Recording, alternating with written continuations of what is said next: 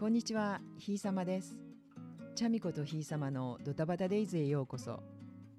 我が家は視覚障害者の夫ダデオ、私ひいさま、娘チャミコと夫五郎ちゃん、そして盲導犬バディの2世帯4人と1匹家族です。ここでは私たちの日常の気づきを発信しています。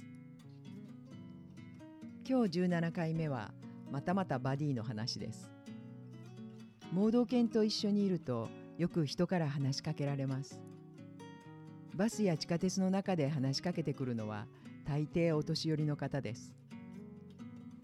先日は地下鉄の中でお元気そうな年配の男性が「おーこれが盲導犬か。テレビでは見たことあるけど実物は初めて見たわ」「ほう盲導犬か」と盲導犬を連発。その後は矢継ぎ早の質問。高いんだってね。何食べてるの？よう食べるんだろうね。お利口だけどどうやって教えるの？と降車駅までいろいろ聞かれました。盲導犬は1頭育てるのにおよそ500万円くらいかかります。訓練士さんが1年近くかけて視覚障害者と暮らすために必要なことを愛情をかけて一通り教え込んでくださるので私たちは仕上がった子を貸与してもらえます。本当にありがたいことです。餌は決められたドッグフードを1日2回計量して与えます。毎月1回盲導犬協会でシャンプーを手伝っていただくときに体重測定もして餌の量を変えたりしています。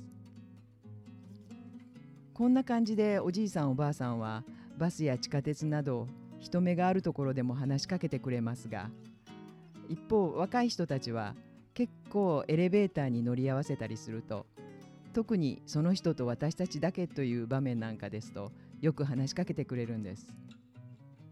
かわいいね。犬が大好きだから本当は触りたいんだけど今お仕事中だもんね。触っちゃいけないんだよねと若いお姉さんに言われちゃったりするとバディは尻尾ブンブン。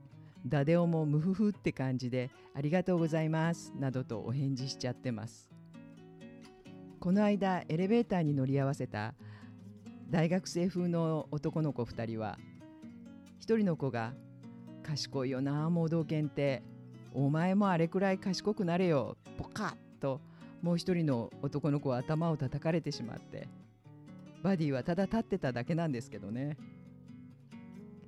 そうそう1ヶ月くらい前には公園を散歩していた時すれ違った小柄なおばあさんがまた戻ってきて「この子どっか悪い?」って聞くので「え？っ?」と一瞬何のことかわからなくてダデオと立ち止まってしまいました「それ背中に何しょっとるの?」ってハーネスのところにつけているバッグを指して聞かれましたここにはおしっこやうんち用のビニール袋とかいざという時用グッズが入っているんですがそれを酸素を背負ってると思ったそうです。5月で3歳になる元気満々のバディもついに酸素を背負う。まあ犬も年を取ると人間と全く同じような病気をするようですがユニークなおばあさんでほっこりしました。全国でも900頭以下愛知県でも34頭くらいしか実動していない盲導犬なのでなかなか見かけないかもしれません。ですから知識はあっても実際理解しづらいことも多いと思います。